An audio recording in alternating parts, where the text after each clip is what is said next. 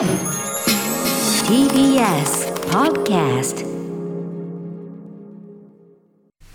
時刻は6時30分になりました9月14日水曜日 TBS ラジオキーステーションにお送りしているアフターシックスジャンクションパーソナリティの私ライムスター歌丸ですそしてはい、水曜パートナー TBS アナウンサーの日々真央子です。さあ、ここからはカルチャー界の気になる人、物、動きを紹介します。カルチャートークのコーナーです。今夜のゲストはヒップホップグループドスモノスからトラックメーカーラッパーのソーシットさんですいらっしゃいませはどうもこんばんは、ドスモノスのソーシットです。ーいということでライブにはねお越しいただいておりますが本日はカルチャートークのご登場、えー、改めましてソーシットさんご紹介をしておきましょう、はい。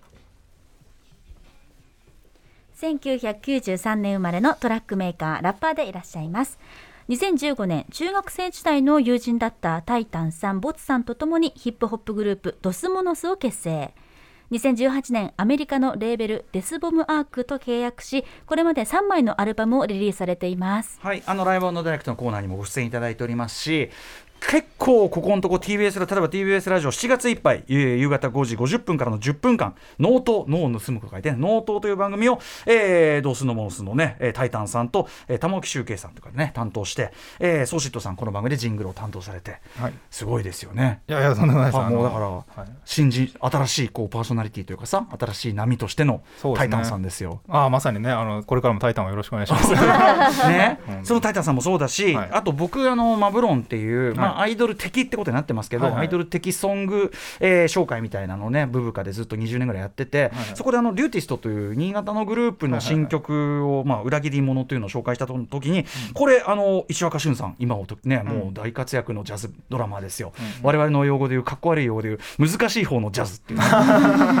うん、であの作詞を、まあ、非常にだからその複雑なリズムとかすごいイレギュラーなこう展開していくあれに、まあ、ボツさんが見事にですね、リリックをはめてて、はい。これもあドスモノスだよっつって、そうですね。まあ、ボツはドスモノスの一番の隠し刀なんで、こういう時にね、あの、ここぞとバカに出していく一番やべえやつっていうことそうですね。あの、うん。ドスモノスでオファーしてきて、これはボツにしかやらせませんって言って、あの ボツ一人の仕事に変えました、これは。あそうなんだ、はい。そういうことなんだ。へえ。そもそもねあのドスモノスにオファーが行くとこがリューティストやばいよねこれね。そうですね。まあ石岡さん。んがねあれしたのかもわかんないけど。確かに確かに。うん、すごかったですこの曲もつまり私が言いたいのはドスモノス、調子いいですねってことです いやいやそうですね。まあ、調子はどうなんですかね。でも自分だと分かんないですけどね。嫌だなっていう感じですよね、そんなね嫌な流れのもう極地がやってまいります、あ、そうですか。本日松地ソシットさんどんなお話をしてくださるんでしょうか、はい、えー今回は筒井康隆さんとコラボレーションしたプロジェクト、えードスモスのアルバム「ダンディドン」についてお話しします。なんだって.生放送でお送りしていますアフターシックスジャンクション今夜はヒップホップグループドスモノスからラッパーでトラックメーカーのソーシットさんお越しいただいています。よろしくお願いしますソシットさん。よろしくお願いします。引き続きどうも。はい、今日はですねそのドスのモノスとなんとフィーチャリング筒井康隆っていうね。うん。ちょっとどういうことなのっていうことでこのコラボの、えー話をまあ私ぜひ伺いたいと思いましてありがとうございます。お呼び立てした次第でございます。改めてちょっと概要を日比さんからお願いします。はい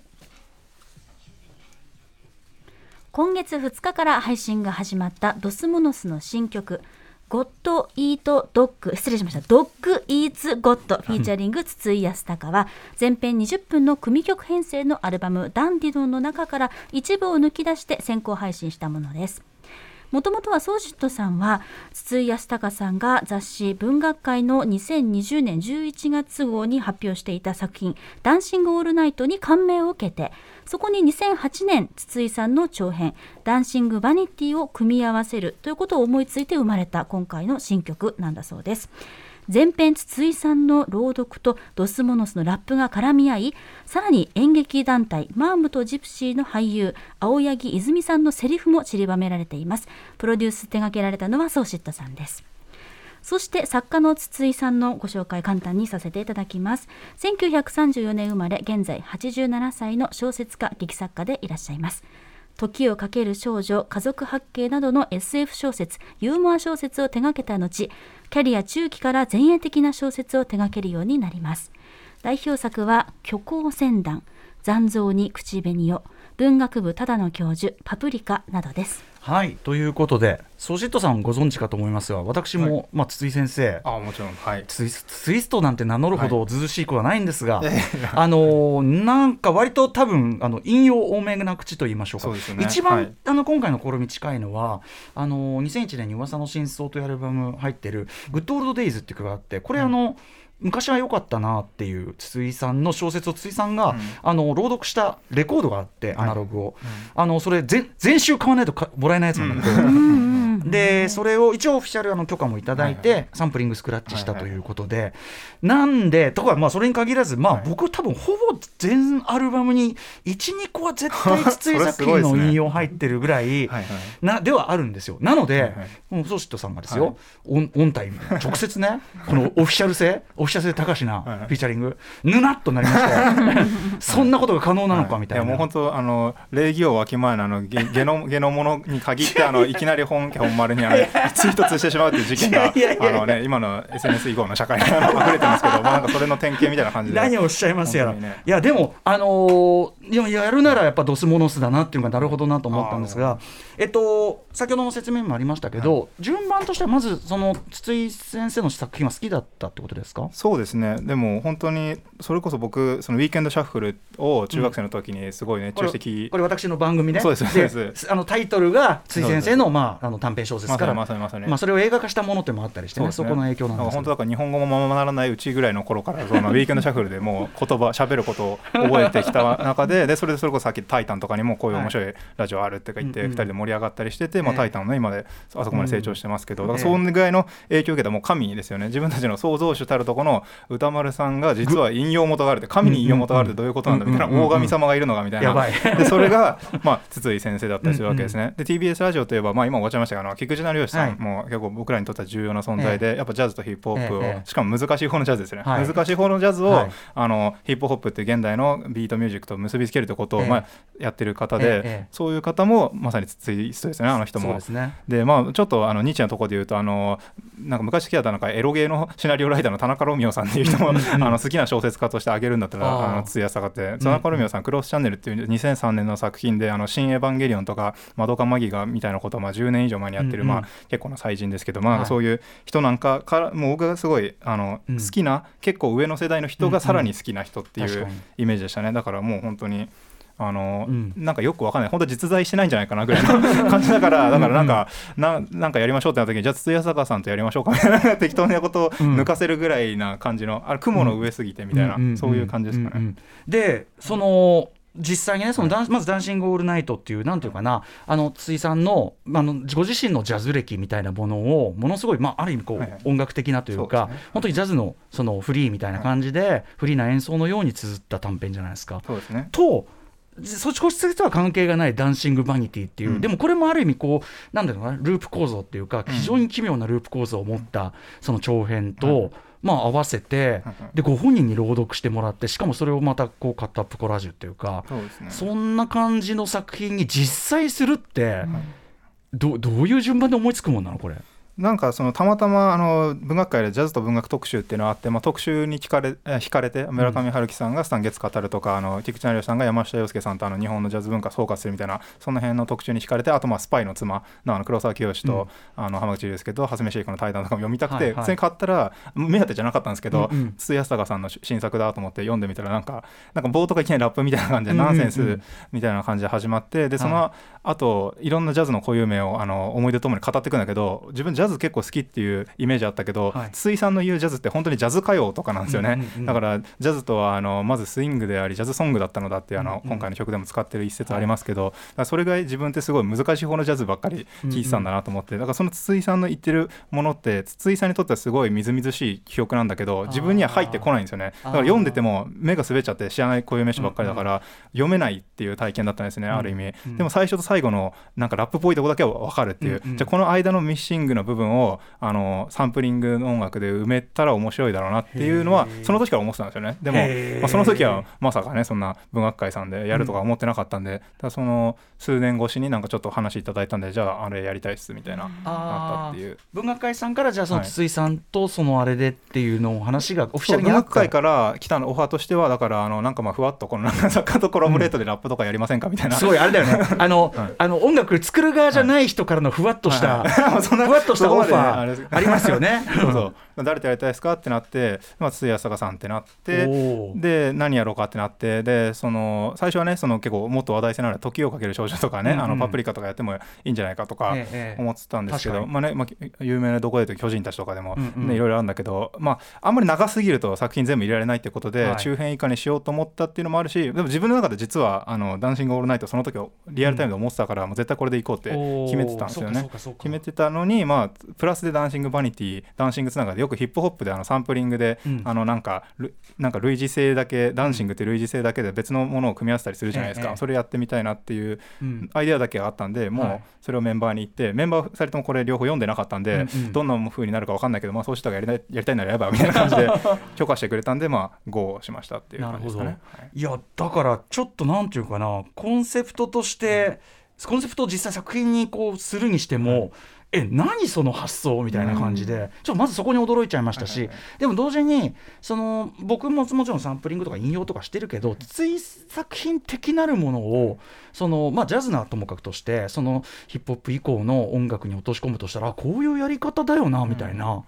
すごい腑に落ちました。筒井ストとしてもすごく腑に落ちる感じでした。そうですね。筒井さんのやってることってそのある意味その前衛ジャズの山下洋輔さんたちとのうん。上時代性でやってて、でうん。それが菊池さんとかに引き継がれるとヒップホップまで動線が結べるんだけど、うん。筒井さん自身はヒップホップの絡み一切ないんですよね。うんうん。あとあのたまたまあの去年あ昨日訃報が届いたあのゴダールとかも、はいはい。あの全然ヒゴヒップホップとの絡みないけどビートメーカーからするとあの編集のうん。センスとかって明らかにヒップホッゴダール超ヒップホップって俺らは思うもんね。思うんですけどでもやっぱゴダールはあのヒップホップ全然多分聞いてないし、うん。はい。やる気もないんでだからそれこそあの菊池さんとかもゴダールは別にヒップホップをやりたいわけじゃないから、うんうん。そこは分けて考える必要があるんだけど、まあ、ある意味不損にもその、ええ。俺らみたいな若い世代から聞くとゴダールをヒップホップのやり方で吸収できるっていうのもあったりして、だから筒井さんにしろゴダールにしろやっぱりヒップホップのやり方で受け継ぐっていうことを勝手に自意識として思ってたんですけど、うんうん。まさか、まあ、ゴダール死んじゃいましたけど筒井さん本人とその、ええなんか勝手に思ってた自意識だと思っうんうんた継承線を本当にある意味形だけでもつなげれたっていうのはなんかすごい嬉しいことですね。実際ね、その筒井さんと何か音楽作品を作る山下洋輔さんたち以外でね、ってなかなかこうおっかなくてできないところだと思うんだけど実際にじゃあそのお願いするはい。その朗読をお願いしようというふうに考えたのは宗人さんなんですか？そうですね。はい、うんうん。でまあ筒井さんとやりたくてこの絵を読んでくださいというふうに言って「ダンシング・オールナイト」だけあの全部読んでくださいっつって言って頼んで、まあ、あのご自宅に伺ってあの録音をしたんですけど筒井さんでなんか結構言うても長いからあのちょっとだけかなと思ったらもう全部練習してきてくれて、おー。もうさらーっと全部やってくれたから、まあ役者さんやってたりもねしそうね。そうそうそうだからさ、うんもうこんだけやってもらったらもう答えなきゃと思って最初は普通に23分の曲企画も作る予定だったんだけども、朗読の長さに合わせても このボリュームがあるからもう生かさないわけにいかないし。そうそうもう対策にしちゃいましたけど。あそれで20分ってのはそこから導かれたものってことですかね。そうですね。そうですそうですへー。ご自身どどうどうでした？向こうの反応というか。でその録音だけしてその時は曲どういう曲になるかとか一切伝えずに持って帰ってでこっちでこういうわけのわからん二十何分の対策を作って、うんうん。ご自宅にまたもう一回聞かせたんですけど、はい。あのいいのか悪いのかわからないって言われてああすごい正直。てか そうやっぱりヒップホップ通ってないんでもうまずラップの良さがわからないと自分はうんうん言ってましたね、でそれで、あのーまずなんだろうなあの最初のドカーンみたいな音があるじゃないですか、ええ。あれでまず顔びっくりびっくりしちゃって。このいあのすごいあのなんか和なんか和のテイストのなんかすごい大きいお屋敷なんですけど、うん。うん筒井さんの家って。なんかえここでそんな過激な音が鳴ったの初めてだみたいな感じで 本当にびっくりしてて。でもいいじゃん筒井康隆びっくりさせたなんて。それなかなかいい なかなかいい話じゃない？それは。そうですね。だからうんもともとだから筒井さんの脳内で鳴ってた音とはもうかけ離れたものになってるんですけあどーそれはでも僕自身がその「ダンシング・オールナイト」を見た読んだ時に固有名詞読んでても目が滑っちゃって筒井さんの脳内にアクセスできないんだけどうん。でもその固有名詞からあのサンプリングで音を紡いでいくことで筒井さんの脳内の反映とは全然別の形が生まれるっていうのが、はい。まあ、今回ジャケットもそういうふうに作ったんですけど、あうんうん。のフランスケンドンっていう、まあ、まさにマット動画以降のセンスであの、うんネットミーム的なものであの原作をもうどんどん別のものにあの作り変えちゃうっていうのを才能を持った人ですけど、書いてもらったイラストっていうのが筒井さんが書いた文字がまあ一人でにこう動き出してそれが神経につながってあのドスモノスの猿に変貌していくっていう、うんうん。だから作り手自身が書いたものがもはやそのコントロールを離れて、うんうん。もう別全く別のものを生み出しちゃうっていう、なんかそういう世界観でうん。やってたんですよね、うんうん。だからまあそれでねまあいやそまあのそれでいいんだと思いますよ。はいうん、いや実際あの筒井さんのその小説でさ結構その「ダンシング・オールナイト」とかに限らず、なんかもう一つらなりのさ一つらなりの音楽になってるようなものってあるじゃないですか。はい。でそこで読者の頭に中になってるビートとか BPM ってまたそれぞれだと思うんですけど、俺むしろこういう感じです、うん俺は当然うんうん。乗ってるのは、あの俺の頭の中でなってるのは。なので私的にはもうやられたとしか言いようがない一発でございました。あありがとうございます。ということで、はい。今日はその20分、えー、とフルサイズであるダンディドンから、えー、と冒頭のあたりをちょっと聞いていただきたいと思いますのでじゃあソシットさん曲紹介お願いします。はい、えードスモノスダンディドンフューチャリング筒井康隆冒頭をお聞きください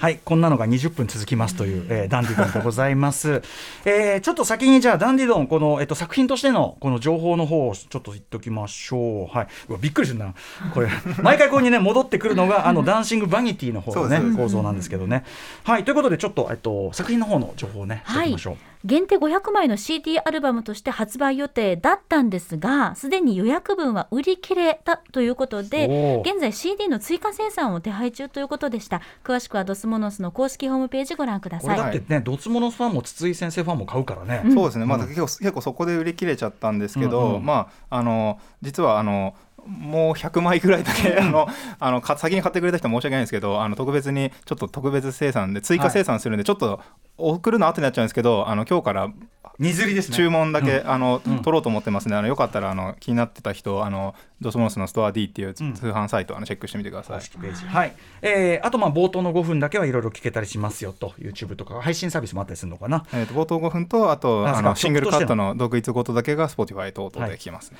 はいということで、えーとまあ、これダンディドンを含めですね、あのーなんていうかライブパフォーマンスと言いましょうかあのドスモノスにもまたライブコーナーの方にもオファーしておりますので。あーぜひぜひよろしくお願いいたしますということで、あっという間にちょっと時間近づいてきてしまったんですが、ね短いですねもっと話したいねえっ、とソシトさんが好きな、はい。ちなみに筒井はい。康隆小説というか作品ってはい。何ですか、えっとですねまあ、最初に手に取ったのがあのタイトルに惹かれて手に取ったのが創作の極意と掟っていう、まあ、筒井さん自身が創作論を語るっていう、まあ、今まで自分たちが自分が使ってきた手法とかを紹介していくっていう、でもでもまさにこの中にさ「ウィークエンドシャッフル」というタイトルをあの無断でパクられてって話が出てきて ドキッとしたんだけどこれいろんな人いるんで実はウィークエンドシャッフル使ってるねアルフィーかなとかね。ね。うん、いろんなね。ね、そうそう。筒井さんすごいあのパクリパクられにすごいあの敏感な人であの、残像に口紅よってあの TikTok でバズった小説あるじゃないですか、あれあの今「ハンターハンター」連載してるあの富樫さんの「あの幽白書」っていう、あの漫画の中のバトルシーンで引用されてるんですけど、その話筒井さんにしたら知らなくて、うん。うんえそれどっちが先なのって言われたら自分 自分がもしかして知らずにパクったのかっていうことを言っててそそんなわけそんなわけないです。時代も違うんでみたいな。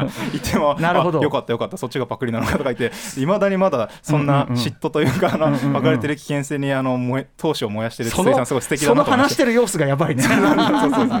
えーあえーじゃあ創作と、えー創作の極意ときてと、はい。はい、なんか小説とかでは？小説だと2作品ですかね。あの脱走と追跡のサンバがやっぱり、うん。あのすごい好きなんですけどあとやっぱりあの自分世代的には結構リアルタイムであのモナドの領域を読んでたっていうのがあってこれも最後の長編なんですけど、うん。ね今んとこうん。最後のから入るみたいな、でもいやゴダいゴダールとかもそれこそね。イメージの本とさらば愛の言葉ぐらいから劇場でね最新作から入るのが一番いいよこれ。そうそうそうそう。でモナドの領域なんてまさにそのゴッドの話なんですよね。あのうんうん。GOD、だから今回の独立ゴッドでつまりその犬コロがあの神を食うっていうタイトルは、まあモナドの領域の、あまあ、ゴッドみたいなもの。であれあのいわゆるメタフィクションからファルフィクションっていう佐々木敦の議論を引き継いで、まあ、読者がそれを読み替えていくっていうフェーズへの通訳とかの移行のあの作品としてまあ評されてるんですけど、まさにじゃあそのゴッドの世界観からあをドックがあの噛み噛み殺すみたいな,、はいなんかそういうイメージでビジョンで作ったっていう、まあ、ちょっと不遜なうんうん。タイトルドッグ側として。そうそうそうドッグ側として。なるほどなるほど。はい。いやでもすごくいいと思うし、あの脱走と追跡のサンバ僕も大好きなんで。ねこれもいいですよね。本当だからこれこそ音楽楽的な。音楽的なんですよ。でまだその実験的な手法がそのなんかあの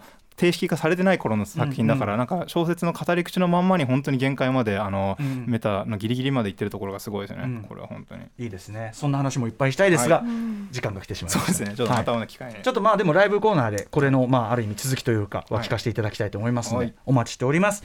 ということで、えー、あそうだ最後にソーシットさんからお知らせ事などありましたらお願いします。はいはい、えっとですね、来週かな、えっと、リンゴ音楽祭というフェスに出ます。出ましたあ25日日曜日、出ました。出ます。えっと、長野県でやるのかな？長野県でリンゴ音楽祭で、16時半からですね、25日のそばステージっていうところですね。うんえー、呂布カルマさんの次とかで、なんかいい時間なんで、ぜひ見に来てほしいですね。あの、コロナも、あの、今、あの、不安だと思いますけど、うん今結構僕フェス出てて思うんですけど、あの、こんなこと言っちゃあれですけど、結構空いてるんで、フェスって、あの、あうんうん意外とあの、ちゃんと、あの、安心してねそうそうそう、やってやれば、あの意外と安心して見に来れるものだっていうことが分かったので、ぜひお越しくださいというのと、あとまあ10月の後半から、えー、11月の中旬ぐらいまで1か月間ヨーロッパツアーにあの行ってきます。あの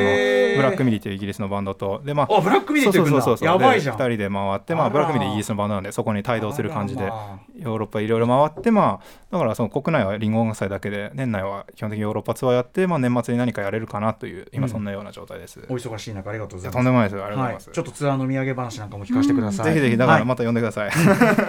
はい、ということで本日のゲストはドスボノスのソーシットさんでした。ありがとうございました。はいありがとうございましたすごいことやったな。えー明日のこの時間はバスケットボールジャーナリストの佐々木クリスさんが登場です。After Six Junction.